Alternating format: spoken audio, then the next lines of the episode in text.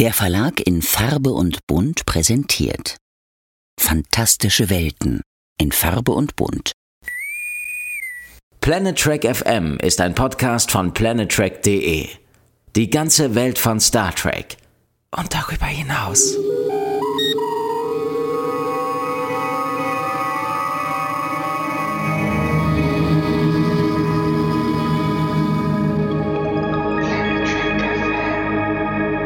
Moin Moin und herzlich willkommen zur Ausgabe 172 von Planet Trek FM, die ganze Welt von Star Trek. Mit mir, Björn Sülter. Und mir, Claudia Kern. Hallo Claudia. Hi Björn. Weiter geht's heute mit der zweiten Staffel von Star Trek Strange New Worlds und der Folge Lost in Translation oder zu Deutsch wo Worte fehlen. Uh. Und damit steigen wir auch in die zweite Staffelhälfte ein, die uns ja noch die Crossover-Folge mit Lower Decks bescheren wird und die Musical-Folge. Da darf man gespannt sein, oder? Oh ja, auf jeden Fall. Das, ähm, und ich äh, freue mich auch sehr darüber, dass ich dann nächstes Mal bei der Crossover-Folge den im Captainstuhl, auf dem Captainstuhl, nicht im Captainstuhl sitze. und, äh, und du uns dafür durch die Musical-Folge führen darfst. Ge genau, das haben wir uns nämlich überlegt, weil eigentlich wäre es ja anders. Eigentlich, äh, wenn wir jetzt weiter abwechselnd agieren, dann äh, wäre ich weiterhin bei Folge ähm, 8 und 10 dran und du bei der 7 und der 9. Und ähm, das würde aber bedeuten, wenn man mal so durch die Staffel guckt, ich hatte die sehr bräsige Folge 4 vorbereitet. Ich habe äh, die sehr düstere Folge 6 heute, da, hätte dann noch die noch düstere Folge 8, während Claudia die fluffige 5, die fluffigere 7 und die fluffigste 9 hätte. und da haben wir dann gesagt, das ist gemein. Deswegen macht Claudia jetzt die 7 und die 8 und ich die 9 und die 10. Ist richtig, oder? Ja, genau so sieht's aus. Dann ist es auch ein bisschen fairer. Obwohl ich habe schon so ein bisschen geschmunzelt. Ich habe nämlich dann auch, ähm, als wir das angefangen haben, direkt mal geguckt, was habe ich denn? Eins, drei, fünf, sieben, neun. awesome. Es ist sehr unfair, vor allem, weil es bei den Star Trek Kinofilmen ja eigentlich immer so war, dass die Geraden die Guten waren. Ja, richtig. Und hier, ähm, also es setzt, also es ist in dieser Staffel nicht so eindeutig wie bei den Kinofilmen. Nein. Ähm, aber ich hätte schon deutlich mehr Glück gehabt als du, wenn wir das so durchgezogen hätten. Und deshalb finde ich es auch besser. Ich würde es ja auch gar nicht qualitativ sehen, weil ähm, auch die geraden Folgen sind ja teilweise echt super. Aber die ja. außergewöhnlichen Folgen der Staffel sind die ungeraden. Definitiv. Definitiv. Okay, Claudia, äh, ich habe schon gesagt, äh, wo Worte fehlen, heißt das gute Stück auf Deutsch. Äh, das ist bei uns heute höchstwahrscheinlich nicht der Fall, aber es gibt eine Sache, bei der mir im Moment so ein bisschen die Worte fehlen. Wir haben das letztes Mal schon angesprochen und ich glaube, jetzt bist auch du durch mit allen fünf Very Short Tracks, oder?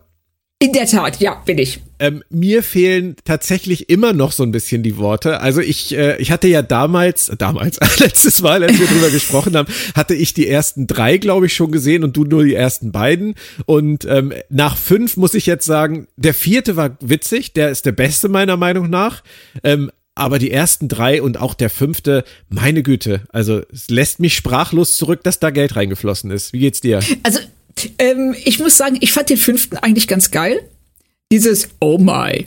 Das, ähm, äh, also es ist nackter Irrsinn.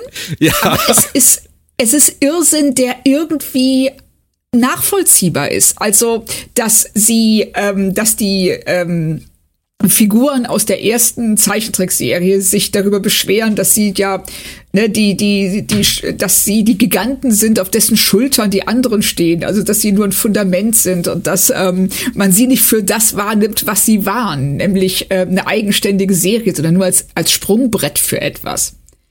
Also das, also das fand ich schon echt witzig. Und diese, ähm, diese äh, Musiknummer dann, also das war alles sehr seltsam, aber es war nicht unangenehm seltsam, so wie die drei. Ah, die drei war dir unangenehm. Ja, ich fand die drei, äh, ums, ähm, äh, um mal kein Blatt vor den Mund zu nehmen, ich, ich fand die richtig scheiße. Ja. ich finde die tatsächlich auch am beschissensten, um mal kein Blatt vor den Mund zu nehmen.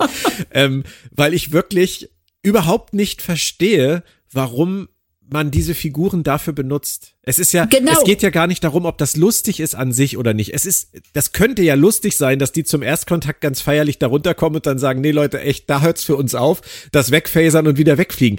In irgendeinem äh, Universum könnte das ja lustig sein, könnte ich auch lustig finden, aber doch nicht bei Riker und Crusher. Richtig, und das ist das Problem, weil es- in dem Moment, wo das anfängt, siehst du als, ähm, ich sag mal, erfahrener Star Trek-Zuschauer, siehst du ähm, tausend Möglichkeiten, wie sie diese Situation retten könnten, die sie alle nicht ergreifen. Ja. Von zu sagen, so, ja, in unserer Kultur ist es üblich, dass man sich Latexhandschuhe anzieht, bevor man jemanden begrüßt. Oder, ne, oder dass man sich anschließend die, äh, die Hände mit Sakrotan abreibt. Oder es gab tausend Möglichkeiten und diese ganze Kultur abzustrafen für Bräuche, die man von außen nicht versteht. Und dann auch einen draufzusetzen und zu sagen, ja, Leute, die Reality-Fernsehen gucken, die haben eh nichts im All zu suchen. Da Ja. sind wir zu gut für. Und was ist denn das für eine Weltsicht? Ja, das ist, das ist komplett schräg. Also da sind Leute für verantwortlich gewesen, die meiner Meinung nach auch überhaupt keine Ahnung haben, was sie da machen. Ja, also bei der Folge bin ich ganz bei dir. Also das war so, das war äh, hingeschrieben und die wollten diese Pointe unbedingt haben. Äh, sie haben sich aber dann nicht getraut, wiederum etwas zu nehmen, wo vielleicht tatsächlich jeder an Bord auch der Enterprise D gesagt hätte, nee, hier ist die Grenze, mit so Leuten wollen wir nichts zu tun haben. Aber dann wäre es halt sehr viel ernster geworden. Dann Ja. wäre wir dann wirklich in, in irgendwas sehr Dunkles vorgedrungen. Und nicht einfach nur äh, ein Popelwitz. Ja, ein Popelwitz, ja, genau. Ja, also ganz, ganz äh, schwieriges Thema. Die vier hingegen fand ich in, in ihrer Kürze mit diesen zwei Minuten etwas, fand ich äh, von, von der ersten bis zur letzten Sekunde optimal. Das ist halt einfach ein Thema Ja. aus Star Trek, was sie genommen haben, was sie super durchexerziert haben. Ist ja auch Ja, ein, ein Prodigy-Autor gewesen. Vielleicht liegt's auch daran, gelle? Mhm. Ähm, aber äh, bei der 5 muss ich ehrlich sagen, ich fand die Idee, dass Tandy diese alte Generation der Animationsserie sozusagen dann zum Schluss nochmal feiert, fand ich eigentlich ganz witzig, obwohl ich kein Riesenfan davon bin, wenn äh, die vierte Wand so, so extrem durchbrochen wird. Ähm, Ja. Das mag ich mal gerne. Das mag ich in Filmen und auch in Serien, House of Cards zum Beispiel, mag ich das mal gerne. Aber mir war es hier jetzt zu sehr auf die Fresse. Wir sind heute ein bisschen äh, in, der, in der sehr bildlichen Sprache, tut mir leid. Ähm, aber ähm, war so für mich. Und als dann diese Unterhaltung begann mit äh, Scotty und diese Missverständnisse aufkamen, habe ich gedacht, schreiben die jetzt einfach das Drehbuch von der ersten Folge nochmal wieder ab? Das, Es ging in die Richtung. das fand ich halt ein bisschen befremdlich. Und ich muss ehrlich sagen, ähm, als, als äh, Riker und Zulu reinkamen und angefangen haben zu singen, da habe ich mir die Hände vors Gesicht gehalten. Echt? Weil ich das, das war richtig so, oh my, what the fuck passiert hier jetzt? Ähm, ich habe nichts dagegen, wenn gesungen wird. Das weißt du, Claudia. Und das werden Ja. wir auch bald hier im Cast äh, thematisieren. Aber das fand ich so weird an der Stelle, wie die da reingekommen War- sind. Ja, es war weird, aber ich fand's nicht unangenehm weird. Also, ich konnte damit Oh gut leben. Also, nee, also es war einfach dieses, ähm, dieses psychedelische auch, wie sie das inszeniert haben. Das, das war ja wirklich wie so eine Animationsserie aus den 70ern. Ja. vom, ne, vom ganzen Animationsstil und auch davon, dass äh, wenn du die äh, alte Serie noch mal siehst, die ergibt auch nicht immer Sinn. Das habe ich Sind auch nicht auch behauptet. Das, ja, nee, stimmt, richtig. Es sind Naja. ganz komische Dinger drin. Aber ich kann, ich kann die fünfte ähnlich wie die erste und die zweite für das Bemühen wieder ein ganz kleines bisschen rehabilitieren für mich. Das war ja da auch schon so. Ähm, da würde ich sagen, das sind drei Folgen, wo ich sehe, was sie wollten, aber es nicht gutieren kann, wie sie es gemacht haben. Bei der drei bin ich raus. Ja. Und bei der vier hätte ich mir gewünscht, dass alle so sind. Aber es war schon insgesamt, um jetzt auch das mal abzuschließen, es war schon ein merkwürdiges Experiment. Völlig. Also ich, ich feiere sie ja so ein bisschen dafür, dass sie sich trauen, auch Dinge zu machen, die völlig schräg sind und bei denen man vielleicht nicht weiß, ob sie funktionieren. Aber hier kommt es mir auch so ein bisschen vor, als ob der Praktikant die Drehbücher geschrieben hätte. Die äh, Vermutung liegt nahe. Und sie sind ja sehr experimentell im Moment. Ich weiß nicht, ob du es mitbekommen hast, dass Kid Cudi jetzt einen Song gemacht hat äh, für Star Trek, um äh, die Star Trek Partnership ähm, mit diesem Rapper, mit dem Star Trek Franchise äh, jetzt auf der New York Comic Con zu begehen. Das ist ja auch Oh. eine ganz schräge Nummer. Der hat jetzt irgendwie äh, Streetwear ähm, gemacht. Der ist, da gibt's jetzt einen Charakter in Fortnite, der irgendwie Kid Cudi in Star Trek Uniform Ja. ist oder so. Das ist schon, die sind schon auf sehr interessanten Faden unterwegs, was die, was das Marketing angeht im Moment. Ja, was ich, was ich gut finde vom Prinzip her, dass ähm, wenn es dann, wenn es denn funktioniert, ähm, dann warum nicht? Also ich mag dieses Experimentierfreudige gerade auch in Strange New Worlds und auch Lower Decks, was die da machen, wie weit sie gehen, also gerade Strange New Worlds. Und dass sich das dann auch in der realen Welt widerspiegelt mit solchen Experimenten. Warum nicht? Ja, warum nicht? Neue Köpfe, neue Ideen, wie Herr Reible immer sagt. Ähm, dann haken wir das ab und ich würde sagen, wir steigen mitten ein in die Folge Lost in Translation, wo Worte fehlen. Bist du bereit? Ich bin bereit. Es ist eine Uhura-Folge. Das sagt Was dir sicherlich etwas. sehr gefreut hat. Ich gewöhne mich ja langsam an sie. Und ähm, bis zum Ende der Staffel, glaube ich, werde ich meinen Frieden gemacht haben.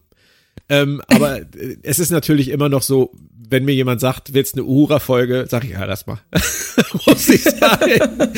aber wir müssen da ein bisschen ernsthafter werden ähm, zum Auftakt, Claudia. Ähm, es wird der Bannon-Nebel, der Bannon-Nebula am Anfang erwähnt. Äh, hast du das verfolgt, warum dieser Nebel so genannt wurde?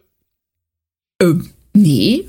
Ähm, Brian Bannon war der Ehemann von Mel Melissa Navia, also von Ortegas. Ja. Und der hat 2021, drei Tage nach der Diagnose Leukämie, ähm, ist er verstorben. Uh. Und ähm, deswegen haben sie in dieser Folge diesen Nebel, der ja hier als Geburtsort neuer Sterne bezeichnet wird, ähm, nach ihm benannt, was ich sehr, sehr schön finde. Oh, das ist, oh, das ist cool. Das, das finde ich echt super. Also, ich meine, man muss sich das mal vorstellen, auch wenn wir jetzt über die reale Welt sprechen, aber ähm, du bekommst aufgrund von irgendwelchen Beschwerden, die du hast, äh, gehst du zum Arzt, bekommst so eine Diagnose, drei Tage später bist du tot. Das Boah. ist schon, ähm, das ist unvorstellbar. Und Ja, der war ja auch in richtig. unserem Alter. Boah, das ist heftig. Ja. Aber äh, wir sollen uns um den Folgeninhalt kümmern und da geht es um etwas völlig anderes, nämlich darum, dass Deuterium abgebaut werden soll, was ich sehr spannend finde, weil es ja relativ selten thematisiert wird, was sie eigentlich brauchen, um das alles zu machen, was sie da machen. Und dass sie sich wirklich Richtig. so darum kümmern müssen, jetzt irgendwo ja eine Tankstelle zu eröffnen. Das ist schon eine coole Idee. Fand ich auch. Also, dass sie dann auch direkt dieses Vokabular benutzen, das wir ja auch von fossilen Brennstoffen kennen, wie Raffinerie, Tankstelle. Und wir müssen jetzt ähm, äh, Treibstoff tanken. Also sie sind da schon sehr dicht bei uns und ich finde, sie fangen da auch an, die Botschaft der Folge so ein bisschen ähm, einzuleiten. Nimm uns mit Wohin? in die Botschaft. Ach so. in die Botschaft der Deuterianer.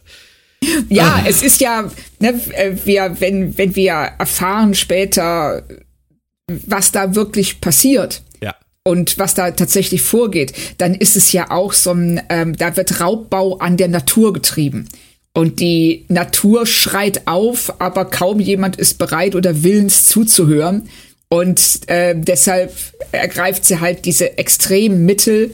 Und jetzt haben wir, das ist zumindest ein Teil der Botschaft, dass ähm, Erkundung einer, eines Weltalls nur dann wirklich sinnvoll ist, wenn man nicht gleichzeitig auf diesem Weltall herumtrampelt und denen, die darin leben. Schöne Grüße an die 10C.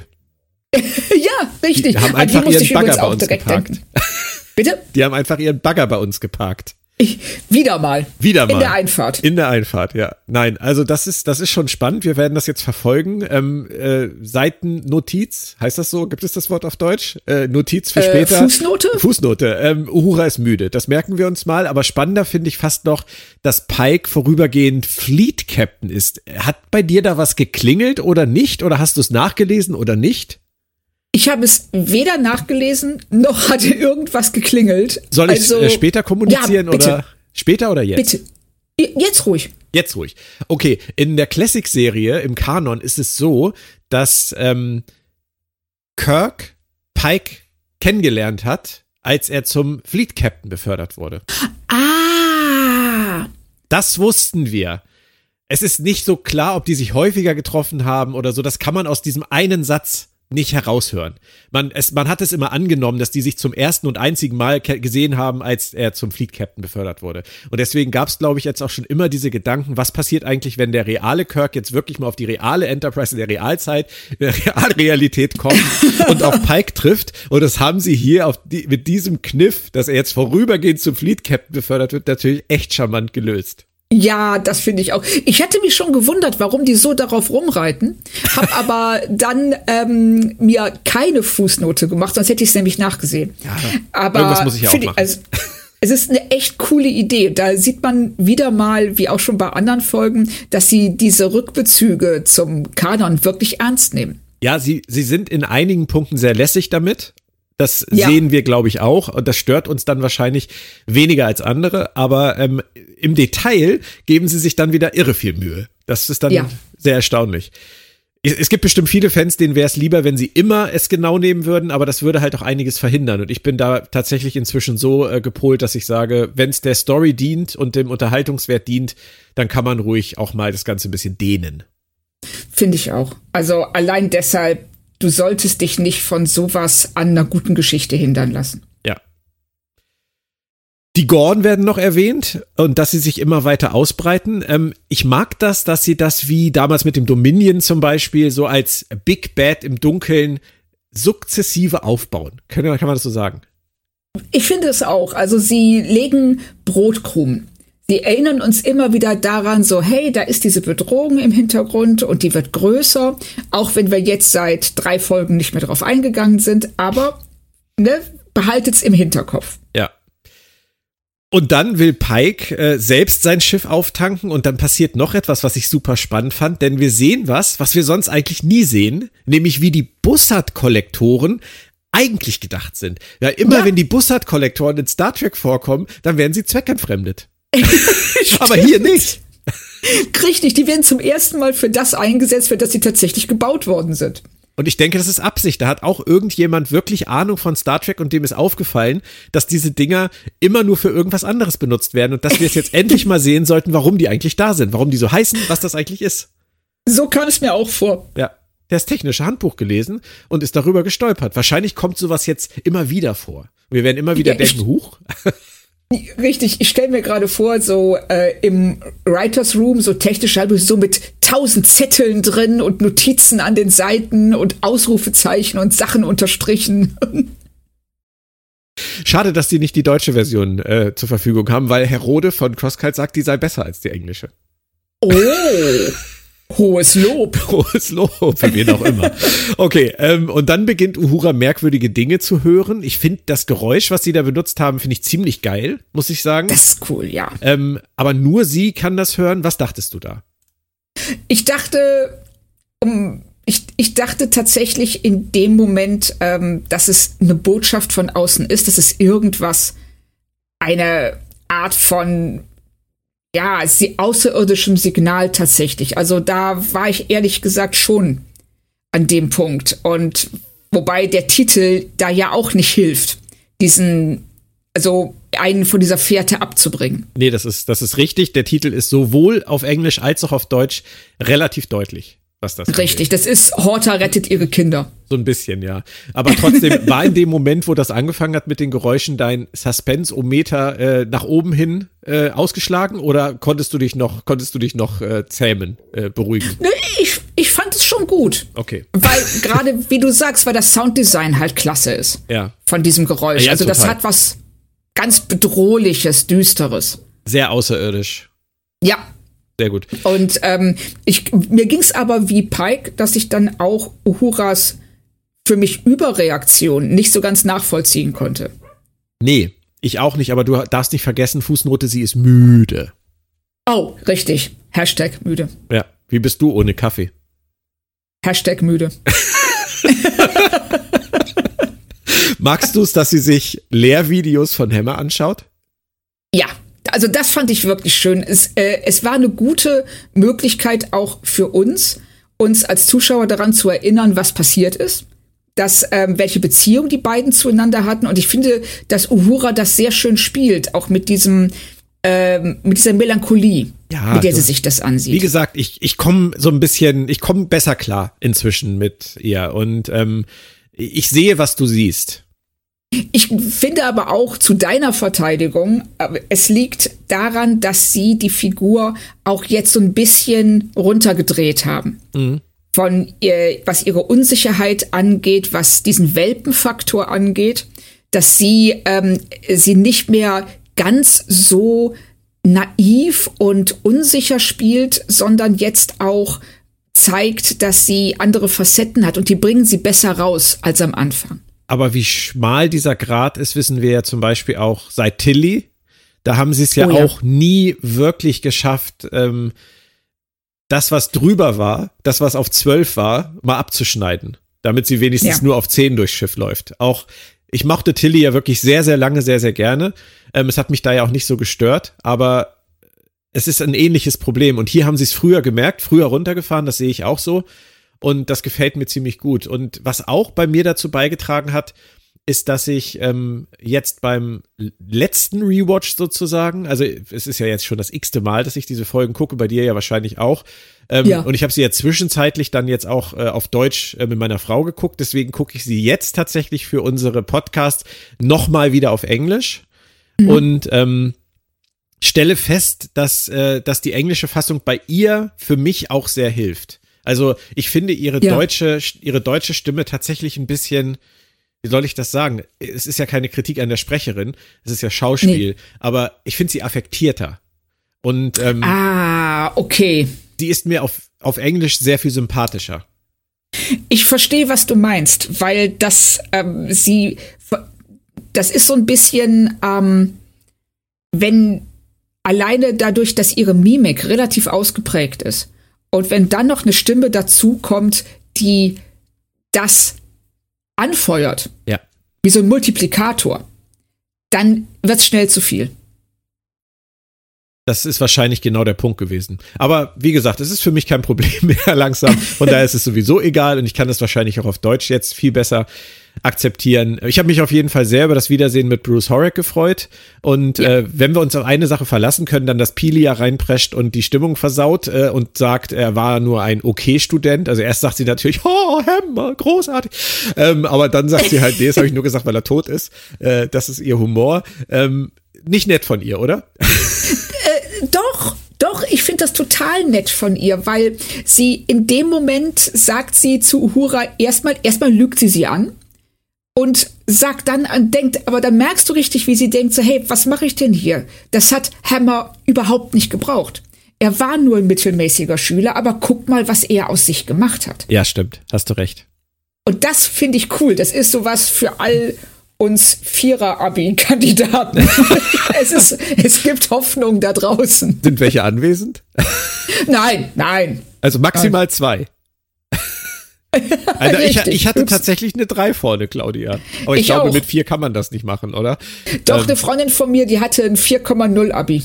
Da habe ich bis heute großen Respekt vor. ich kann mich nicht mehr genau erinnern. Ich weiß nur, dass ich die Fachhochschulreife damals mit äh, 2,6 hatte und dachte, ich bin irgendwie auf, auf Kurs für eine große Karriere und dann habe ich das Abi aber nur, nur noch mit 3,3 gemacht. 3,2. Ich glaube 3,2.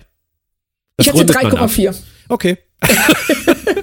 Zusammen haben wir eine Schnapszahl als Mittelwert. Das ist auch schön.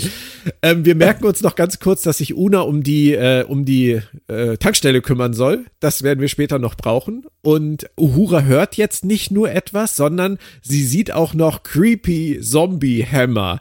Ähm, das war schon finster. Das Make-up ist so großartig. Ja. Also auch wie er da steht und er hat, wieso hat er auf einmal eine Lederjacke an und ähm, so. Und er war wohl noch nicht badass genug, also Ja. mussten sie ihm eine Lederjacke geben und dann hat er dieses ähm, Zombie-Make-up und ähm, die die äh, die verfault aussehenden Antennen. Also es ist so ein bisschen hat mich ein bisschen an Donnie Darko erinnert, wie er aussieht. Ja. Und da, aber das ist Ich habe mich ganz ehrlich, ich habe mich erschrocken. Ich auch. Ich, mich hat er ein bisschen erinnert an den, an den ehemaligen Chef des Fernsehsenders aus Scrooged, der äh, Bill Murray besucht und ähm, bei dem der Golfball aus dem Kopf fällt und ein Vogel irgendwie aus dem Kopf rausgeklettert kommt. Das fand ich auch so ähnlich, das Make-up. Und die Lederjacke, jetzt wo du es gerade sagst, das ist wahrscheinlich die Lederjacke, die Kirk in der Vergangenheitsfolge anhatte.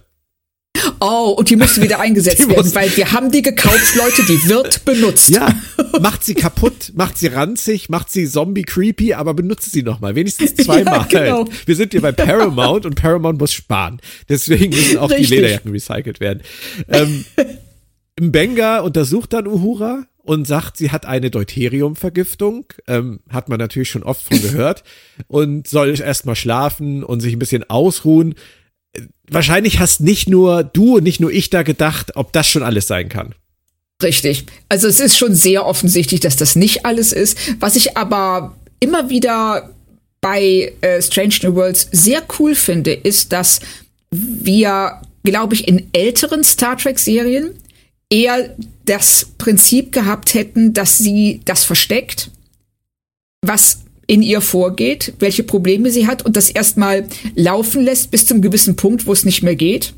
Und dass die Figuren aber hier in dem Moment, wo sie äh, mental, ähm, ja, wo sie mentale Probleme haben, wo sie seelisch-geistige Probleme haben, sofort offen sind und zu anderen gehen und sagen, hört mal, ähm, ist jetzt vielleicht ein bisschen schräg, aber ich habe gerade Zombiehammer im Turbolift gesehen. Ja. Kann ich Hilfe haben? Ja, das ist richtig. Das finde ich auch gut. Ähm, zwei Gedanken dazu. Ich finde, dass es ähm, nach dieser Szene vorbei ist mit dieser Herrlichkeit, weil ich finde, Richtig. dass. Okay, dann, dann sprechen wir darüber, wenn es vorkommt, aber das Thema Kommunikation innerhalb der Crew ist ein Problem in dieser Folge für mich. Und ähm, außerdem finde ich, dass diese ganze Thematik mit ihren Halluzinationen und der Deuteriumvergiftung und der Tatsache, dass alle sie ja auch nicht so richtig ernst nehmen, also so nach dem Ja. Motto, schlaf doch einfach mal, Mädchen, ähm, am Ende dazu führt, dass der finale Moment auf der Brücke nicht ganz glaubwürdig ist. Weil ich sag mal, Ich jemand, der, der drei Tage durchgeknallt durchs Schiff gelaufen ist und wo alle nur gesagt haben, schlaf doch endlich mal, du bist ja, stehst ja völlig neben dir, dem glaubt man so eine Geschichte vielleicht dann am Ende auch nicht. Ähm, ich denke, dass sie deshalb Kirk am Ende neben sie gestellt haben. Weil ihnen das auch klar war. Mag sein. Wir reden drüber, wenn es soweit ist. Genau. und sprechen kurz über Una und Pilia, die zusammen jetzt äh, die Tankstelle schmeißen sollen und irgendwie nicht so richtig klarkommen miteinander, hat man das Gefühl. Hast du daraus für dich an der Stelle irgendwas machen können? Nein. Ich fand nur sehr schön, wie sie diese beiden Figuren gegenüberstellen. Einmal Una, die, heute ist ja der Podcast, wo wir die Dinge deutlich aussprechen, Stock im Arsch hat. Ja. Und auf der anderen Seite Pilia, die doch alles so ein bisschen laissez-faire nimmt und wie wir gleich hören werden, ja auch Krümel auf der Uniform hat. Das wäre ja auch übrigens nichts für Spock. Nein, also, äh, aber sie, vielleicht verbringt sie auch ihre Freizeit mit Sam Kirk. Ja. Die krümeln sich gegenseitig voll. Finde ich super. Das ist wieder toll, was für Fan-Stories, Claudia. Da haben wir jetzt wieder was geliefert. Oh, oh, oh, übelste Fanfiction. Ja, ja, aber hallo. Nein, also das, das wird noch interessant. Aber an der Stelle hat's mich ein ganz kleines bisschen verwirrt zurückgelassen, muss ich sagen, weil äh, ich, ich die Art, wie Pilia Una anspricht, ähm, auch ein bisschen unpassend fand. Ich fand's auch seltsam, weil man hat den Eindruck, da gebe ich dir völlig recht, dass die, ähm, dass äh, wir an einem Zeitpunkt in diese Beziehung reinkommen, in der wir was verpasst haben. Richtig, ja. Oder wo die Autoren halt wussten, wo sie hinwollen und es vorher andeuten wollten und es so deutlich wie im Theater angedeutet haben, damit es auch der in der letzten Reihe noch versteht, dass da irgendwas im Busch ist. Ja, richtig. Dieses, äh, die, dieses Bühnenflüstern. Genau. so, und Uhura, die kann weiterhin nicht schlafen und halluziniert wieder. Diesmal halluziniert sie das Rauchmonster aus, Rauchmonster aus Lost. Hat dir das gefallen? Nicht so wirklich, um ehrlich zu sein. Ich weiß nicht, wie es dir geht, aber ich fand den Effekt nicht gut. Also ich fand den sehr ähm, auf der einen Seite sehr vage, auf der anderen Seite so ein bisschen verschwommen. Also es, also es sah für mich ganz seltsam aus. Es war so wie das Rauchmonster in Staffel 1 von Lost, nur die ist halt leider Ja. schon sehr lange her. Also 20 Richtig. Jahre oder so gefühlt. genau. Und da, ähm, das, man merkt auch, dass sie da zumindest gespart haben und auch später beim schlimmsten, wie ich finde, äh, Special Effekt der ganzen Folge wird es auch noch mal sehr deutlich. Bitte nicht vergessen, das anzusprechen. Nein, ich habe es mir aufgeschrieben, okay. weil mit Ausrufezeichen und den Großbuchstaben. Wow, ich bin sehr gespannt, weil gerade jetzt weiß ich gar nicht, was du meinst. Deswegen bin ich doppelt gespannt. Oh, okay, dann äh, war ich da vielleicht überkritisch. Nee, nee, okay. bin gespannt. Wir werden sehen. Ähm, und dann, ja, dann kommt der Moment, es betritt mal wieder Kirk das Schiff. Also nicht mal wieder das Schiff, aber er ist mal wieder in der Serie dabei. Und diesmal betritt er das Schiff, zwar das echte Schiff, in der realen Zeitlinie und in der realen Realität und trifft auf seinen Bruder Sam. Ähm, erstaunlich, so gut wie wir ihn jetzt schon kennen, dass es wirklich das erste Mal ist, dass er in echt an Bord der Enterprise ist, oder? Da musste ich auch tatsächlich, habe ich, also da habe ich eine Minute gebraucht, bis ich das geschnallt habe. Ja. Das, ähm, als er sagt, sie haben es auch hier, bauen sie das sehr schön auf. Er kommt, ähm, er beamt rein, er guckt sich um und sagt so, wow, das ist ja ein geiles Schiff hier. Und da denkst du so, Moment, du kennst so, ach so, nein, richtig. Das war ja in dem, in der anderen Zeitlinie. Er ist ja noch nie an Bord gewesen. Ja. Und das haben sie wirklich gut gemacht. Mhm. Aber ich war trotzdem, auch wenn er dann sich Pike vorstellt, äh, mich hat's im, wirklich äh, irritiert. Ich weiß nicht, wie es dir ging. Warum? Ähm, weil in meinem Kopf kennen die beiden sich.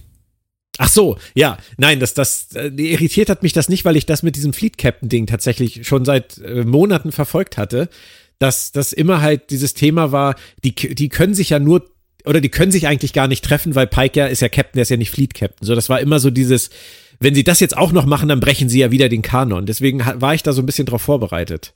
Ah, okay, verstehe. Wie fandest du denn die Chemie zwischen den Brüdern? Ähm, ich weiß nicht, wie es dir ging. Ich hatte bei der Szene in der Bar den Eindruck, dass dieses Halluzinationssignal die Emotionen von allen auf Konflikt bürstet. so habe ich mir dann auch die Szene zwischen Una und Pelia schön geredet. Ja. Dass ähm, dieses Alien-Signal irgendwie dafür sorgt, dass alle sich nur miteinander streiten wollen. Das wäre wieder sehr typisches Star Trek gewesen, ja. Ja. Stimmt, aber ist nicht so. Ähm, es sind einfach nur Brüder. Ja, und Brüder, die offensichtlich einen ziemlich großen Vaterkomplex haben. Ich finde das auf jeden Fall super, dass George Kirk erwähnt wird und dass er erster Offizier der Kelvin ist, wie in den Reboot-Filmen, halt nur ja. anders auch in dieser Zeitlinie. Also das finde ich cool. Das, das finde ich auch cool und ich finde auch, dass ähm, wenn äh, James Kirk dann zu seinem Bruder sagt, so, ich weiß gar nicht, was du willst, ähm, Dad hat dir seinen Vornamen überlassen, auch wenn du ihn nie benutzt. Ja, also muss ich mich irgendwie anderweitig anstrengen. Ja, ja, ich muss hier, ich, ich muss wirklich Arbeit investieren und du hast im Grunde genommen das Erbe schon in die Wiege gelegt bekommen. Aber gleichzeitig ist er auch wirklich respektlos Sam Kirk gegenüber. Ja. Wenn er sagt so, ey, du hängst da einfach nur in so einem Wissenschaftslabor rum und Sam richtigerweise sagt, du bist doch nicht ganz dicht. Und ich finde es ist ja, es ist, es, die machen halt beide eine völlig andere Art von Arbeit. Die, die eine ist nicht wichtiger als die andere. Ja. Und ähm, ich find's aber spannend, der eine hat den Namen gekriegt. Ich finde aber, dass, äh, dass James Kirk, auch hier schauspielerisch Paul Wesley, sehr viel mehr nach Chris Hemsworth als, als George Kirk aus den Reboot-Filmen kommt. Auf jeden Fall. Und von daher ist das eine spannende Konstellation und mir gefällt, und das ist mir an der Szene aufgefallen, Sam Kirk jetzt auch wieder viel besser als zum Ende der ersten Staffel, wo ich ja mehrfach, glaube ich, im Cast gesagt habe, dass der so für mich so drüber geschrieben ist. Ja, er war in der Gaunt-Folge, war er wirklich furchtbar. In der man sich dann gefragt hat, ähm, weil er sofort hysterisch wird und man sich dann schon fragen muss, ähm, wie, wie ist er je bis auf die Enterprise gekommen, wenn ja. das seine erste Reaktion bei einer Bedrohung ist? Und da hilft es auch nicht, dass er, ähm, was macht der Xenoarchäologie? Ich glaub dir das, wenn du das sagst. Äh, oder Xenoanthropologie? Auch das glaube ich dir, wenn du das sagst. also in jedem Fall was mit Xeno. Automechaniker, auch das glaube ich dir, wenn du das sagst. Das Xenomechaniker. ja, Xenotroniker. Okay, wir, ja. werden, wir sind nicht albern. Nein, wir sind überhaupt nicht albern. Das sollten wir auch nicht sein, weil Pilia hat äh, derweil herausgefunden, dass irgendwie Sabotage im Spiel ist. Aber dieser Handlungsstrang, das ist mir jetzt auch bei der Vorbereitung aufgefallen, der kommt immer so rein, wie so ein Pendel reingeschwungen, so Sabotage, fu und wieder weg.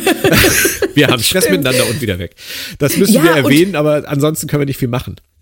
Ja, ich fand es auch ganz seltsam, dass es wird die ganze Zeit gesagt, so ja, ne, und die Besatzung da, die kriegen nichts auf die Reihe, das, das Ding sollte schon längst fertig sein. Und wir sehen keinen Menschen. Das ist niemand. Ja. Also das war wirklich so, okay, wir brauchen acht Statisten für die Raffinerie. Wisst ihr, wie teuer die sind? Okay, wir brauchen null Statisten für die Raffinerie. Geht doch. ja, irgendwo muss man ja dann auch mal sparen. Ähm, nicht gespart haben sie dann äh, bei den hochkochenden Emotionen, schöne Überleitung, mit äh, Spock und Chapel, die äh, Schach spielen. Und was ich so süß finde, ist, Spock will schon wieder drüber reden. Das ist schon echt ja. abturnt, oder? Ja, und, und du merkst auch, wie, wie Chapel dann dieses, ähm, diese Metapher mit Schrödingers Katze äh, bemüht und Spock reingrätschen will, zu sagen, dass das Prinzip so nicht funktioniert. und sie so, ja, das ist auch nur eine Metapher, jetzt hören wir mal zu und halt doch einfach mal den Mund und lass es laufen. Und du musst niemandem irgendwas sagen. Und wie Spock sie auch drängt, indem er dann sagt, so ist dein Zug. Du musst jetzt was tun. Und sie sich verweigert und sagt, ne, mach ich nicht. Ja. Ich hätte das ja gar nicht geglaubt am Anfang der Serie, muss ich ehrlich sagen, dass, dass ich Interesse entwickeln würde an der Figur von Chapel. Das ja. war für mich so ein bisschen so Beiwerk bei der Serie, dass ich gedacht habe, so was soll das? Warum muss jetzt Chapel da so eine so eine prominente Rolle spielen?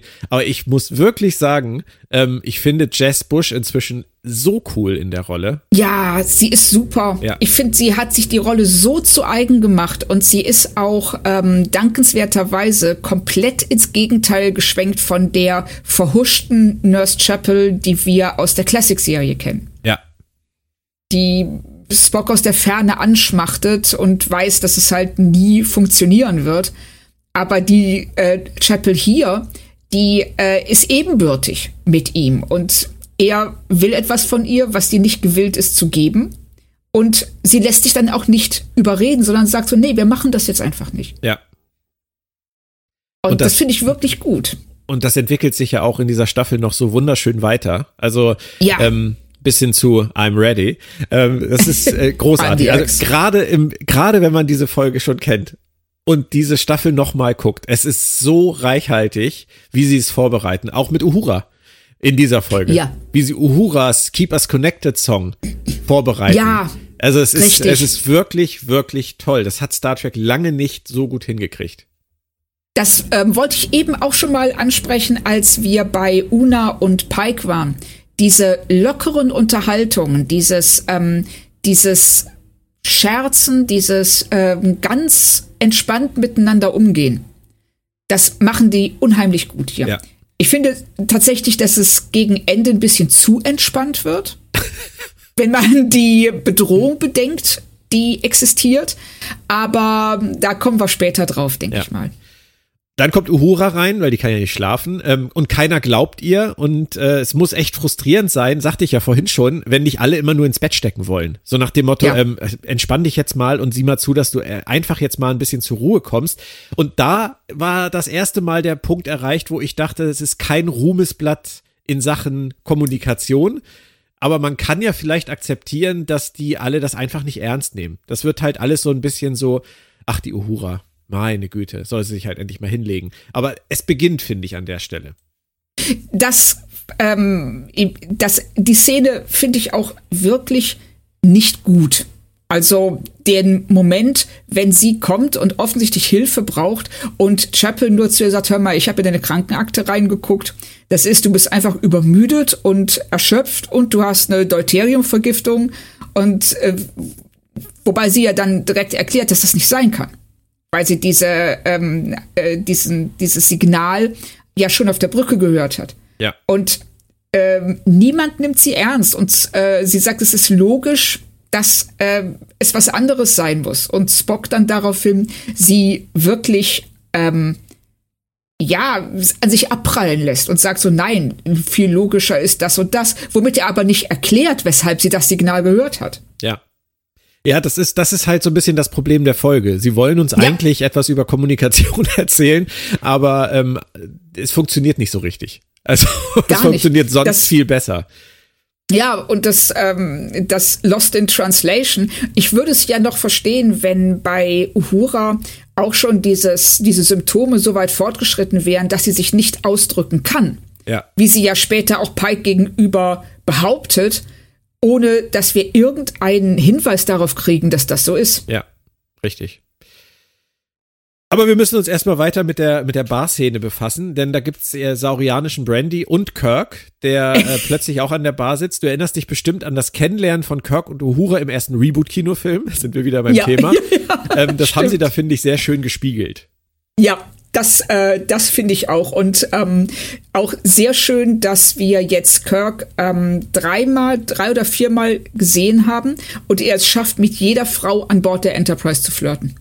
Richtig, aber zumindest ist er diesmal nicht betrunken und er gibt sich auch definitiv mehr Mühe dabei. Ja, stimmt. Also als im Reboot-Film auf jeden Fall. Ja, richtig. Also er macht's ja auch schön und er sagt ja, hey Moment, du hast dich neben mich gesetzt und ich möchte nur, du siehst aus, als könntest du einen Freund brauchen und du hure direkt so, ich bin raus. ja, aber das Geile finde ich ist, ähm, was Paul Wesley halt gelingt, ist äh, tatsächlich, dass die Wirkung, die Kirk diese Institution Kirk auf Frauen hatte in der Classic-Serie, die ja völlig unerklärlich ist, aber die ja Shatner auch auf Frauen hatte, die bringt er ja. auch rüber. Du, du glaubst es jeder Konstellation, dass da eine Faszination entsteht, sofort. Richtig. Also das finde ich auch so interessant, auch später in der Musical-Folge zwischen ihm und Una. Ja.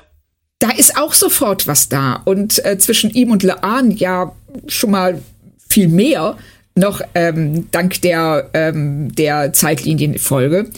Aber er, ich war ja, in der ersten Folge war ich überhaupt kein Fan von Paul Wesley ja, ich als ja auch nicht. Ja, ja, beide. Richtig. So, aber mittlerweile gefällt er mir richtig gut. Mir auch. Mir macht er auch Spaß. Obwohl ich da, ich muss da nachher nochmal drauf zu sprechen kommen, auf das Thema Paul Wesley. Ja, okay. Aber das mache ich dann. Ähm, und dann sieht Uhura Leichen im Gang und äh, wird offenbar von einer Leiche sich selbst die aufersteht, Zombie Uhura angegriffen. Nein, es ist Kirk. Sie hat's verwechselt. Äh, sie haut ihm eine runter, eine auf die Nase. Es wird immer besser für sie. Ähm, so macht man Eindruck auf den zukünftigen Captain, oder? Ja, das läuft gut so. Definitiv. Als aber, aber die Chemie stimmt halt, finde ich. Das ist, ja. das macht total Spaß. Und ähm, ich hätte das wirklich nicht für möglich gehalten, dass sich das in so kurzer Zeit so entwickelt. Also Respekt. Auch vor Geht allem an Paul Wesley. Ja, wie er dann zu ihr auch sagt, so, ähm, ja, äh, wir können jetzt nicht zur Krankenstation gehen, weil willst du erklären, dass du deinem vorgesetzten Offizier eins auf die Nase gehauen hast. Er hat diese Leichtigkeit. Das, ja. Das ist, das ist, glaube ich, das Ding. Das, das ist es. Das ist das, was Pike ja auch hat. Ja. Diese lockere Leichtigkeit, die dann eben manchmal auch zu viel ist. Ja, wobei Pike finde ich, ich weiß nicht, ob es an der, an der Haarfarbe liegt, aber oder an seinem, an seinem Stil, an seiner Haltung. Ähm, er hat mehr so eine väterliche Leichtigkeit, finde ich. Ja, gerade in dieser Folge gegenüber Uhura. Ja. Er ist halt nicht der, der Womanizer. Auch wenn nee. er sicherlich äh, jetzt gerade, sag ich jetzt mal als Mann im Vergleich äh, zu Paul Wesley der attraktivere Mann ist, würde ich sagen. Aber ja, er hat einfach nicht, er hat einfach nicht diese, diese Hey Baby, hier bin ich Wirkung. Ja, stimmt. Kann man das so nennen? Ähm, darf man das so nennen? Egal. Ähm, ja, aber klar. Wir, wir, wechseln auf die Tankstelle. Äh, unser dynamisches Duo äh, ist weiterhin dabei, irgendwelche Fehler zu suchen und äh, finden dann ein Redshirt, Ramon, ähm, einen verwirrten Mann. Und Uhura hat gleich einen weiteren krassen Traum. Das war so der Moment, wo ich dachte, hm, es zieht sich alles so ein bisschen wie ich vorhin schon mhm. sagte, es pendelt mal hierhin und mal dahin. Oder hatten sie da noch komplett deine Aufmerksamkeit, diesen äh, Suspensometer auf 10?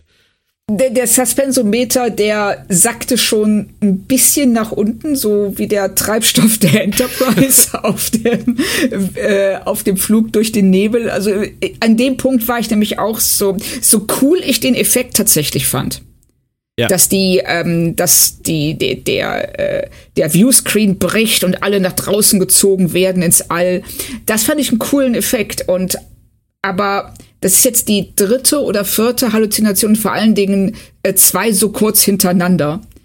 Und an dem Punkt konnte man dann schon so ein bisschen äh, auf die Idee kommen, dass sie vielleicht einen Zahn zulegen sollten. Ja.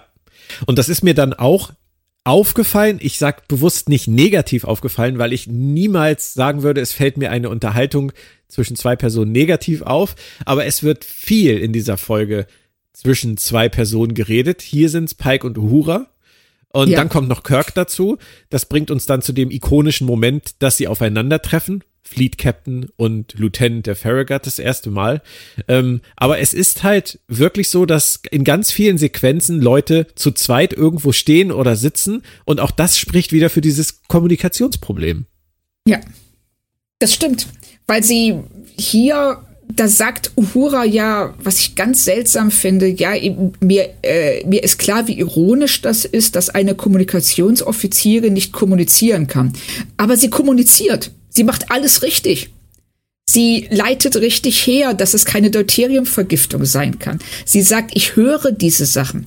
Und sie hat ja jetzt durch Ramon dann auch noch ein Beispiel dafür, was passiert, wenn man das nicht ernst nimmt. Mhm.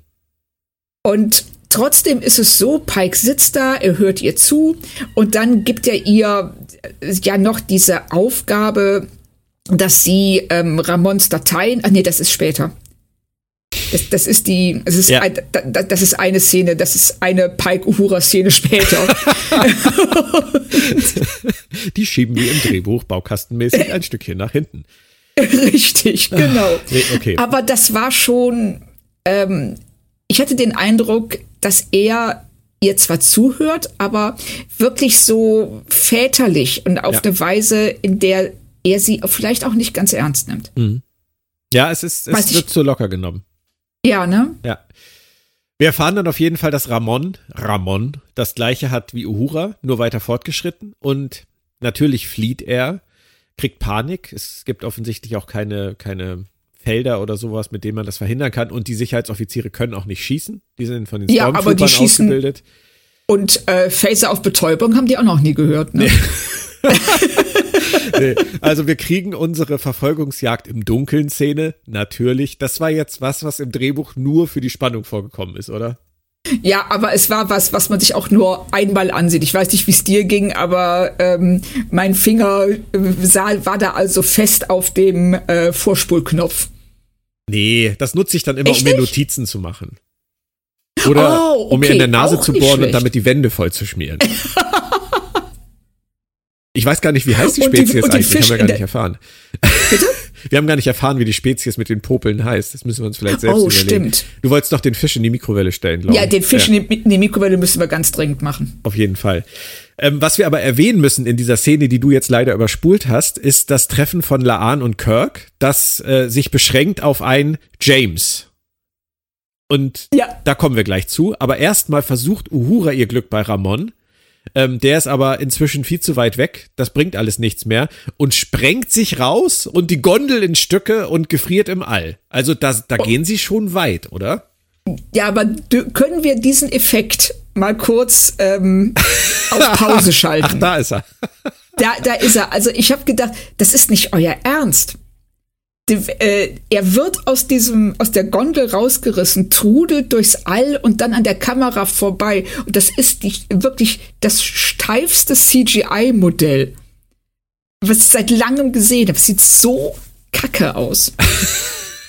und ich habe gedacht, dann lasst es weg. Wenn ihr diesen Effekt aus Zeit- oder Geldgründen nicht bringen könnt, vernünftig, dann lasst ihn einfach weg. Es wäre kein Problem gewesen, zu zeigen, wie er rausgerissen wird, kurz durchs All trudelt, cut.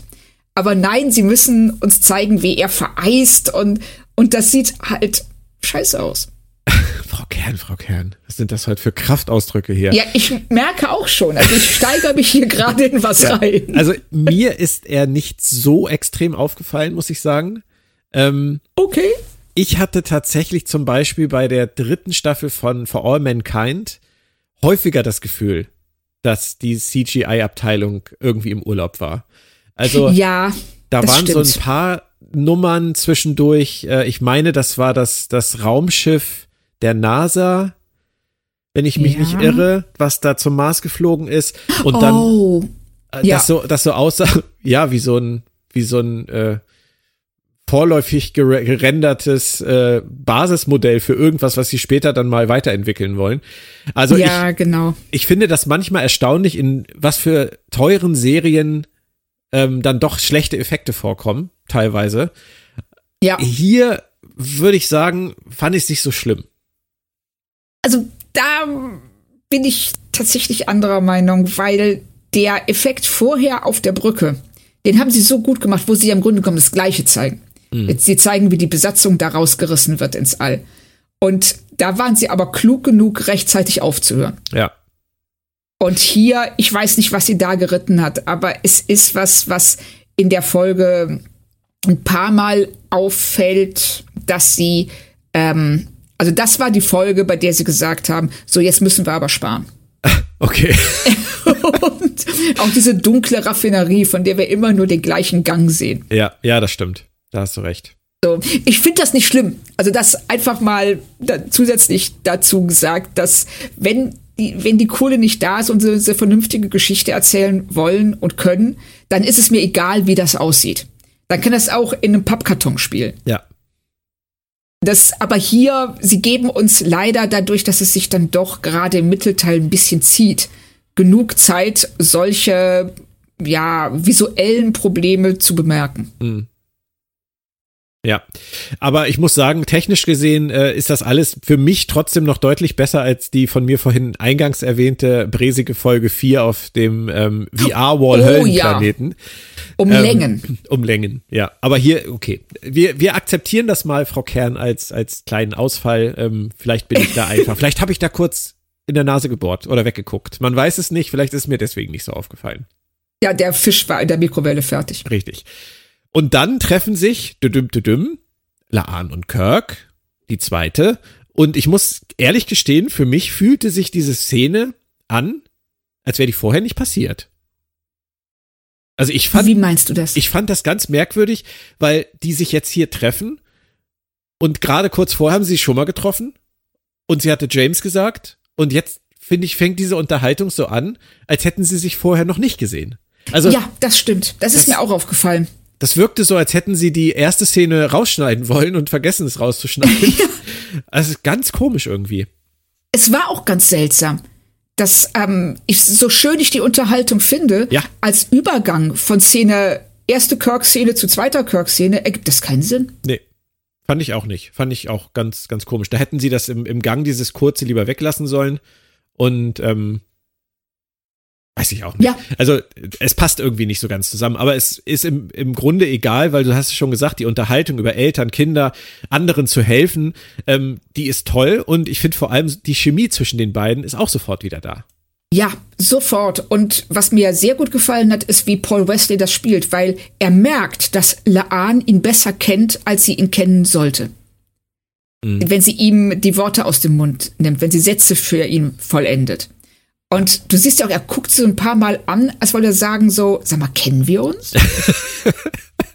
so, und Bei einem Mann wie Kirk könnte das aber so ein bisschen klingen wie, du, ist doch jetzt mehr unangenehm. Hatten wir schon mal irgendwas auf der Sternbasis miteinander? Genau. So, Wie heißt du noch gleich? richtig, lass mich mal kurz in meine Excel-Tabelle gucken.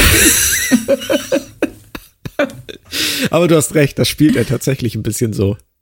So Ja, also er spielt es und sie, und du merkst ihr, also sie, sie, sie spielt es auch toll.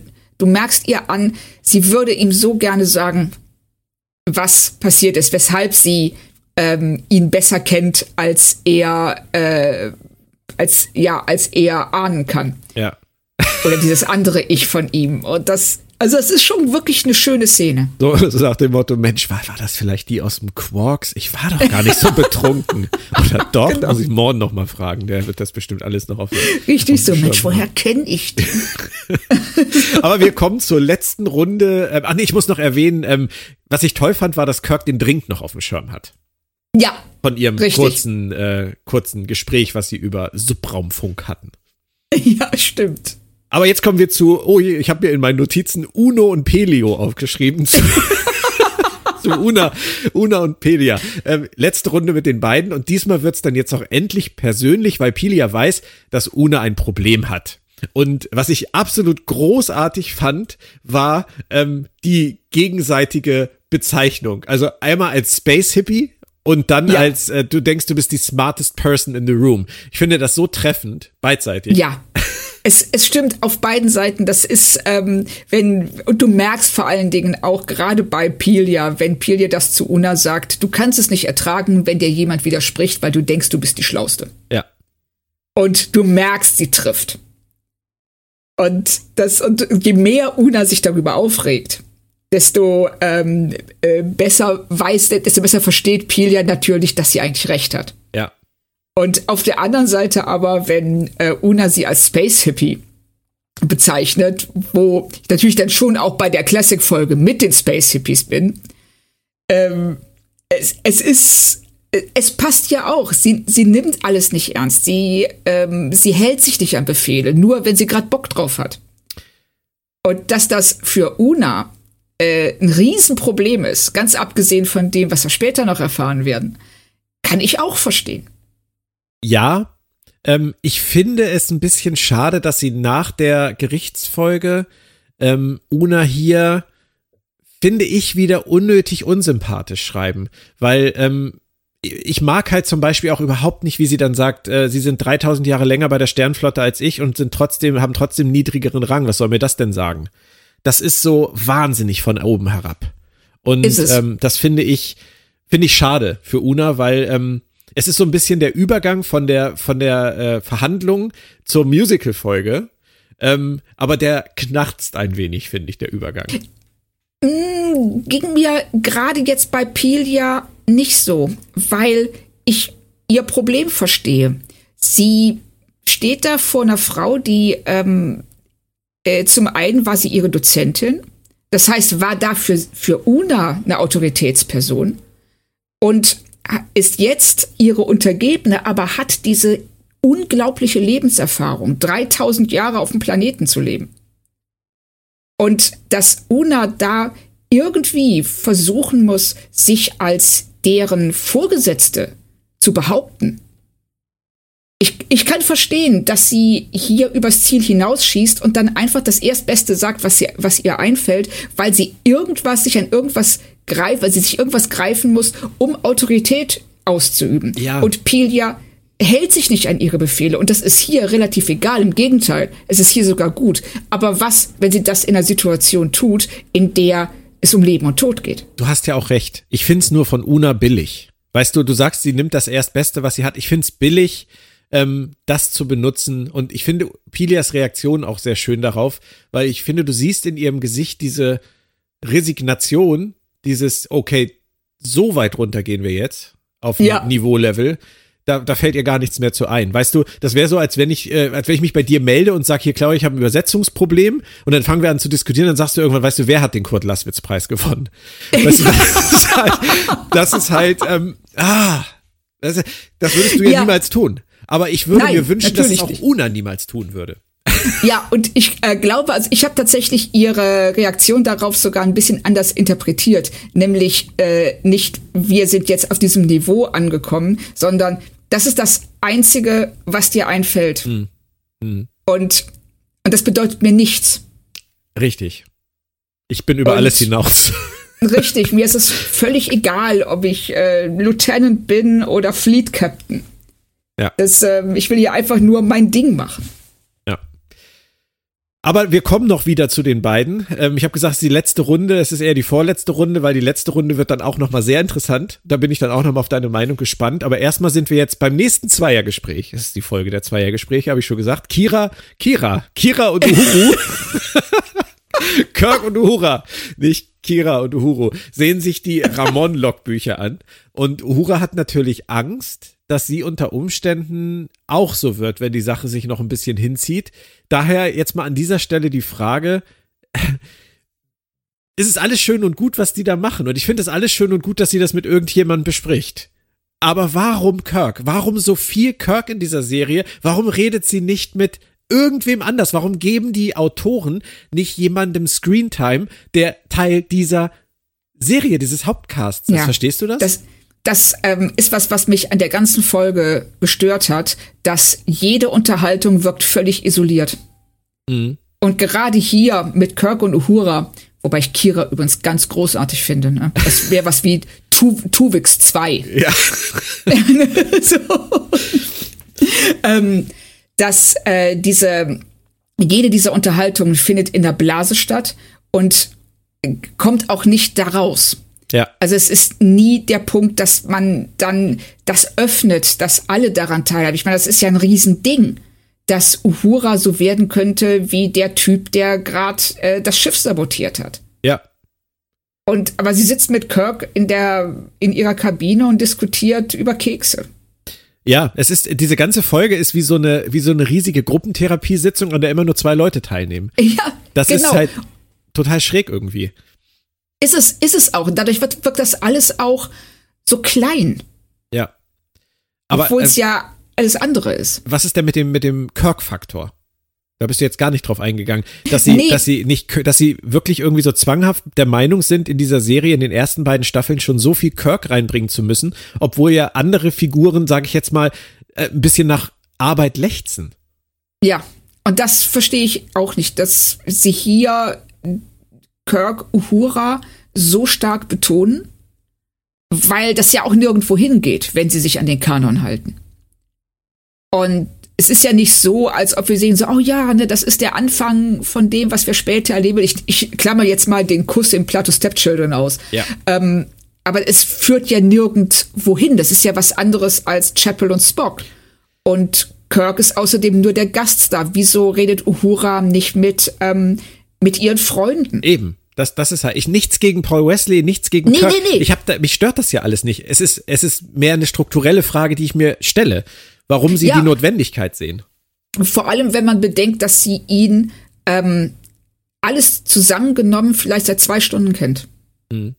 Es ist halt dieses, äh, guckt mal, was wir machen. Wir zeigen euch jetzt, wie Kirk das erste Mal Pike getroffen hat, wie Kirk das erste Mal Uhura getroffen hat, wie später noch, wie Kirk das erste Mal Spock getroffen hat ist das nicht schön. So, das ist das ja. Einzige. Aber ähm, ja. ich, ich, wie gesagt, es stört mich nicht. Ich will das gar nicht kritisieren. Es fällt mir nur auf. Und ähm, ich, ich halte es, wenn ich jetzt, wenn ich mich entscheiden müsste, würde ich es wahrscheinlich für entbehrlich halten. Ja, Aber, das würde ich ähm, auch sagen. Also die Szene, die hätte auch mit jeder anderen Figur funktioniert. Hätte auch mit Pike funktioniert. Super. Ja, total. Ja. Also gerade diese Diskussion über Tod, die ja. hätte viel besser mit Pike funktioniert. Ja. Aber trotzdem finde ich Kirk gut. Also ich finde auch, er macht das inspirierend äh, in dieser ja. Unterhaltung. Äh, jetzt mal abgesehen von seinem Humor, den er immer reinbringt mit den Cookies. Ähm, und dann kommt Hammer wieder ins Spiel. Sie guckt sich natürlich nochmal das Video an und äh, erkennt dann einen Kommunikationsversuch. Und jetzt kommt Sam ins Spiel, der darf jetzt auch noch was beitragen und beweisen, dass Leute, die in Laboren versacken, halt auch irgendwas Sinnvolles tun. Es sei ein Shining Moment. ähm, ja. Und sie kommen auf die Idee, dass diese Aliens oder diese Wesen ähm, mit dem Sprachzentrum von Leuten kommunizieren. Also erst Ramon, jetzt Uhura und jetzt bleibt die Frage, was sagen sie? Und ich finde, in dieser ganzen Szene, ab Labor, ich habe das jetzt so, so rekapituliert, aber es geht ja auch noch weiter, da auf einmal verfallen die in einen Schweinsgalopp, dass ja. du denkst so, what the fuck? Ist euch aufgefallen, dass die Folge gleich zu Ende ist? Ja, richtig. Das in, in dem Moment, also erstmal geht das alles jetzt wahnsinnig schnell, ne? Ja. Wie du schon sagst. Also, äh, okay, wir äh, sie, sie ähm, verbrennen uns das Sprachzentrum, weil einfach die Signale zu stark sind. Oh, aber was sagen sie denn? Hm, ich sehe Tod. Oh mein Gott, wir, wir bringen sie um. Was müssen wir jetzt tun? Wir müssen die Raffinerie stoppen. Aber wie? Oh nein, die Raffinerie läuft schon. Das ist alles in was? Acht Minuten? Ja, das nicht mal. Das ist ja halt, äh, oh, wir töten sie, oh, wir quälen sie, äh, ja. Schmerz, Verlust, huh, ich sehe meine, meine Eltern im gecrashten Shuttle. Oh, ich verstehe die Bilder, ich verstehe eure Sorgen.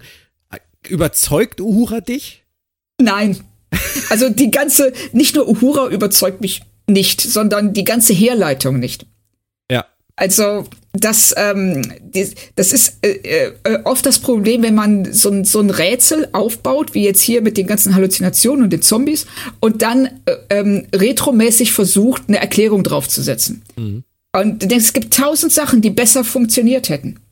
Erinnerst du dich noch an die TNG-Folge Night Terrors, Augen in der Ja. Dunkelheit, wo, wo Troy immer wieder da in diesem, in diesem Nichts schwebt und Augen in der Dunkelheit, Dunkelheit, ein Mond kreist und sie sich die ganze Folge fragen, was heißt das und am Ende dann auf diese, ich glaube, chemische Verbindung kommen, die Ja. sie brauchen, um sie freizusetzen.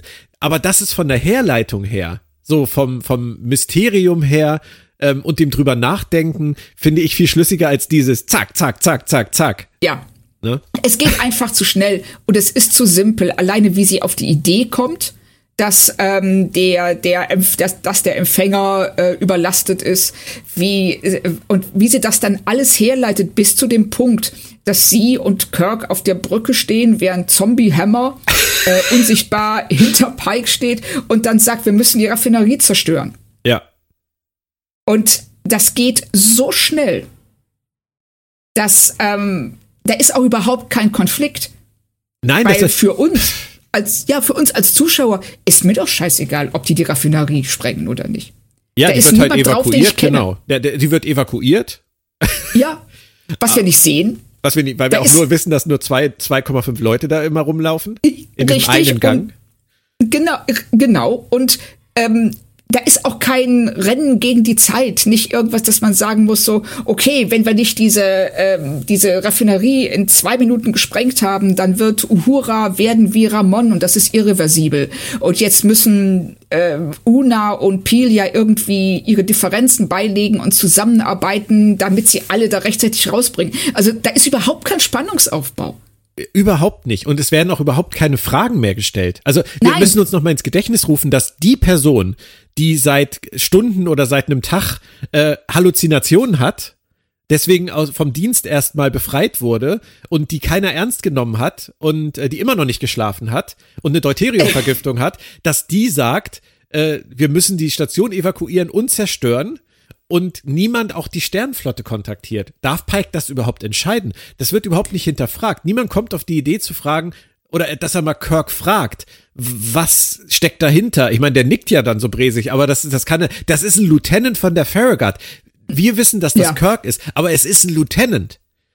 Richtig. Warum ist Und- dessen Wort relevant? Und warum äh, meldet sich niemand von der Farragut, als, äh, als sie die Phaser anwerfen und sagt, sagt mal, seid ihr, seid ihr noch ganz dicht? Er sagt ja nicht mal der Farragut Bescheid. Stimmt. Stimmt. Also, das ist, ähm, er sagt ja dann, ja, okay, ich muss jetzt mit Admiral so und so sprechen, ich nehme das alles auf meine Kappe. Das ist so ein typischer Pike-Move. Ja. Auch wie er zu Uhura sagt, wie sicher sind sie sich? Und sie, ja, ich bin mir total sicher.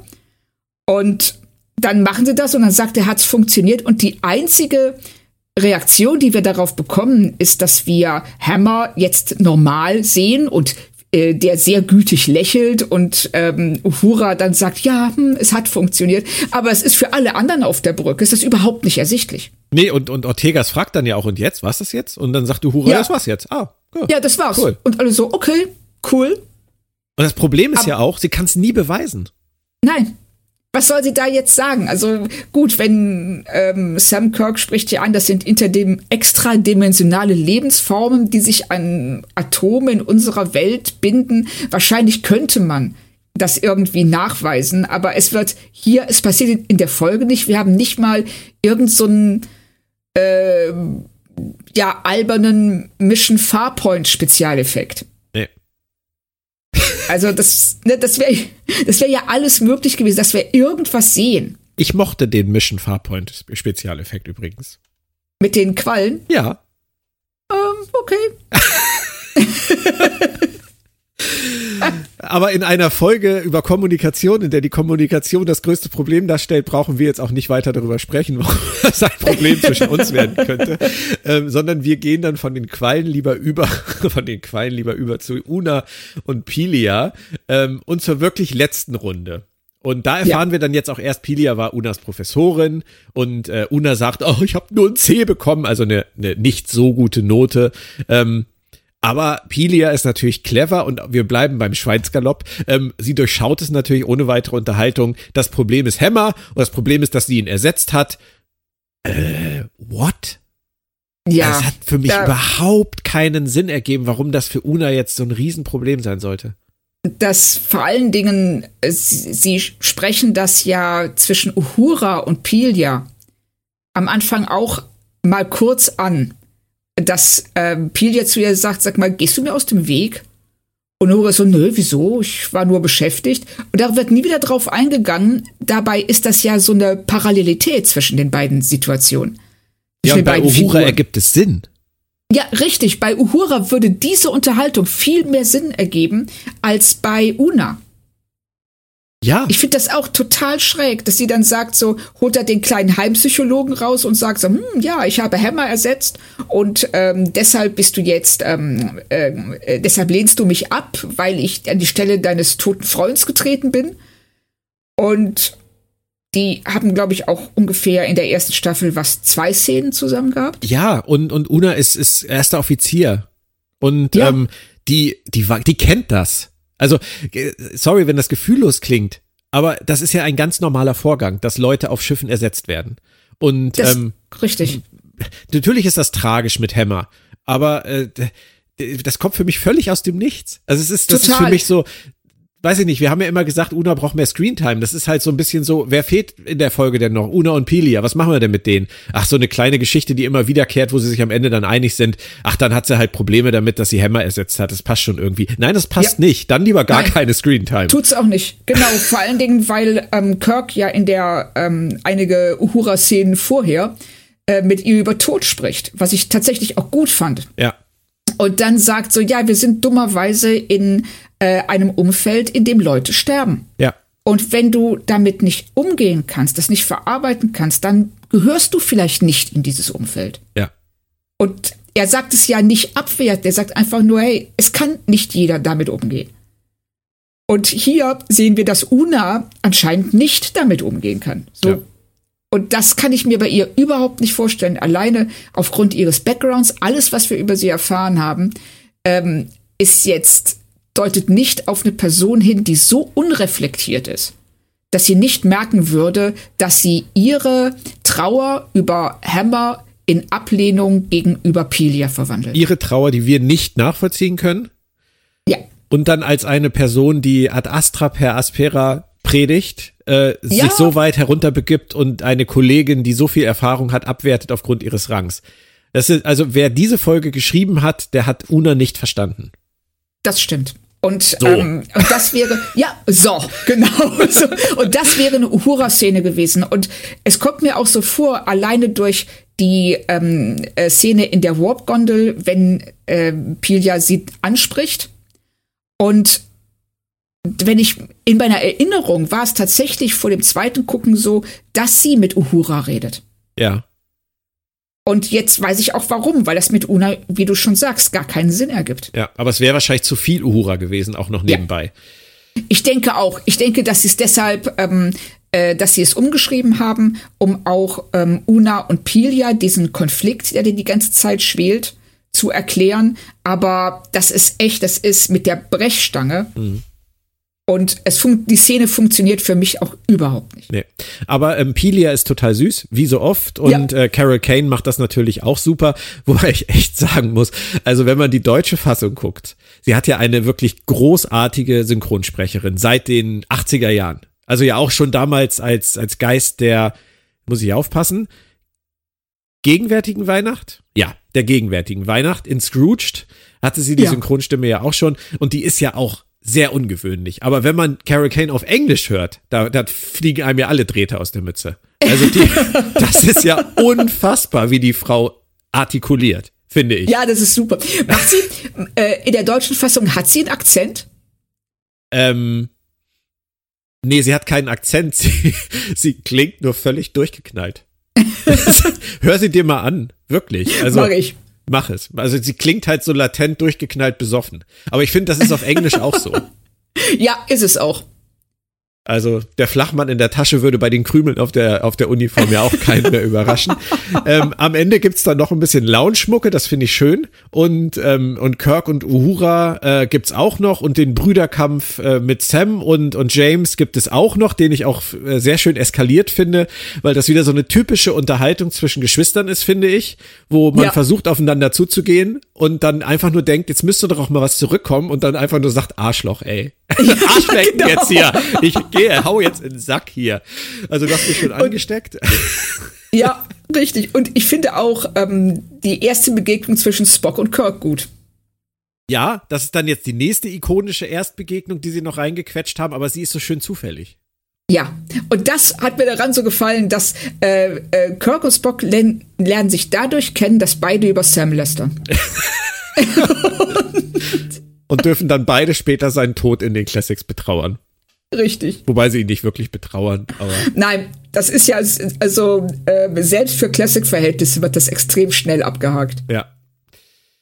Ja, dann würde ich sagen, sind wir durch mit dieser Folge. Ähm, nicht ganz eine Stunde ähm, war die Folge lang. Wir haben etwas länger drüber gesprochen, aber wir haben ja noch über die Very Short Tracks am Anfang geredet. Es ist Zeit für ein Fazit und ich würde dir den Ball mal hier äh, metaphorisch zuwerfen. Hopp. Ja, danke schön. Ich fand den auch ebenso metaphorisch, weil in der Realität wird das eh nicht klappen. Und ähm, ja, ich bin, die Folge stellt mich vor ein paar Rätsel. Also ich weiß nicht so richtig, worum es geht. Geht es um jetzt um Tod, um Kommunikation? Geht es um das Ausbeuten äh, von Ressourcen und die Zerstörung der Natur? Da wird sehr viel erzählt, was nicht richtig zusammenkommt. Es gibt schöne, sehr schöne Einzelszenen und ich mag auch die Horrorelemente, zumindest im ersten Drittel. Es wird dann sehr schleppend und einige der Konflikte, die wir sehen, ergeben überhaupt keinen Sinn, wie der zwischen Una und Pilia. Und der, es ist ja, es ist, ähm, ja, und wer, sagen, sagen wir es so, wer noch nie eine Star Trek-Folge gesehen hat, wird nicht nach fünf Minuten darauf kommen, was da los sein muss. Alle anderen sind vielleicht schon, wie bei Horta rettet ihre Kinder, relativ früh dabei und ahnen zumindest, worauf es hinauslaufen wird.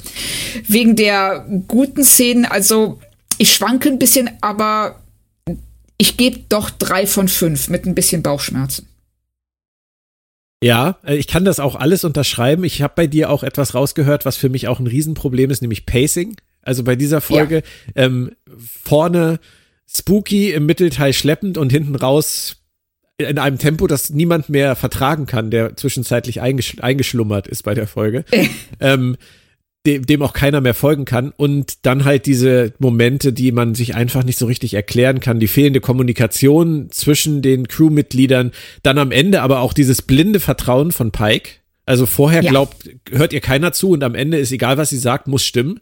Und das wird auch nicht hinterfragt, das wird auch nicht abgeklopft. Da wird einfach so ein sauteures Ding zerstört, auch wenn Geld keine Rolle spielt. Aber ich möchte schon wissen, wie er das seinen Vorgesetzten erklärt. Wenn die dann sagen, was gibt's denn für Beweise dafür, das, was die gesagt hat? Die war gerade, war gar nicht im, im Dienst laut Logbuch. Die haben sie in ihr Quartier geschickt, weil die übermüdet war. Pike, was ist da los? Also, das, das ergibt leider alles nicht so richtig viel Sinn. Und ich finde auch, äh, der Style der Folge, der schafft es nicht, die fehlende Substanz wettzumachen. Deswegen habe ich tatsächlich ähm, eher das Bedürfnis, zweieinhalb zu geben ähm, ja. Ich würde drei, ich würde drei mit Bauchschmerzen geben, weil sie es eigentlich nicht verdient hat. Ich weiß nicht, wie du es gemeint hast, eben, vielleicht ähnlich. Ja, ähm, richtig. Ja. Also, also ich gebe ungerne, ähm, ich gehe ungerne in die Dezimalzahlen rein bei der Wertung. Und also zweieinhalb, zweieinhalb wäre sicherlich angemessener. Ja, oder 2,75. Komm, wenn wir schon.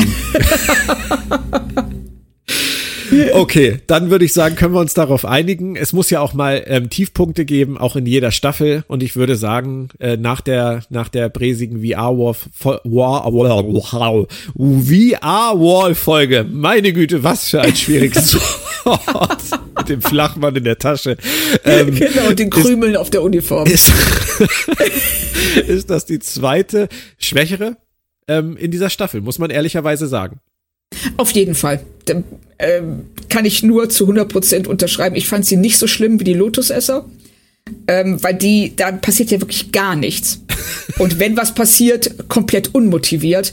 Aber hier, sie ist schon sicherlich am unteren, in der Rangfolge dieser Staffel am unteren Ende anzusiedeln. Und wenn man die erste Folge der Staffel, die bei uns ja auch so gemischte Gefühle ausgelöst hat, weil sie auch so ein ganz kleines bisschen merkwürdig war, von der Handlungs, ja. äh, von der Handlungsfolge äh, mal mit reinnimmt, dann haben wir jetzt tatsächlich nach sechs Folgen drei gute und drei schwächere.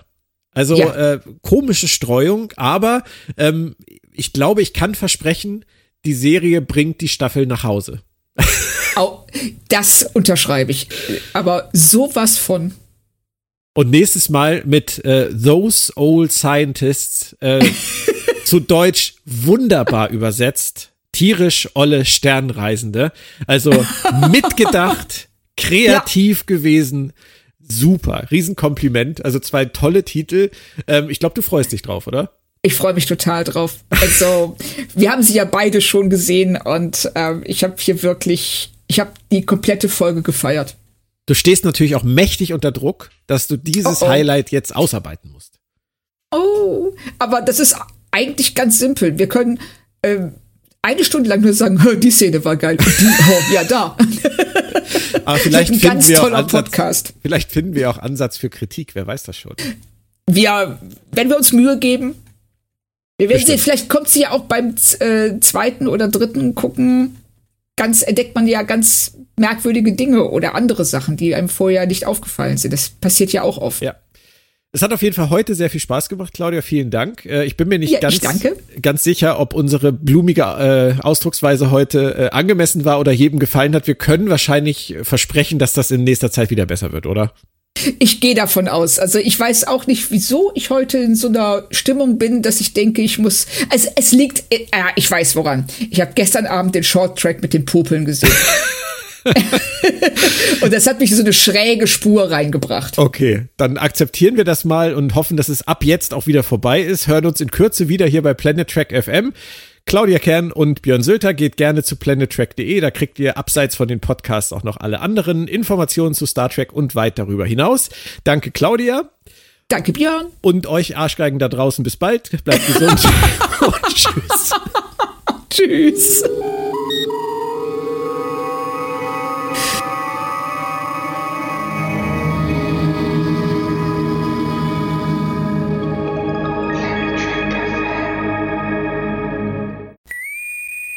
Planet Trek FM ist ein Podcast von planettrek.de. Die ganze Welt von Star Trek und darüber hinaus.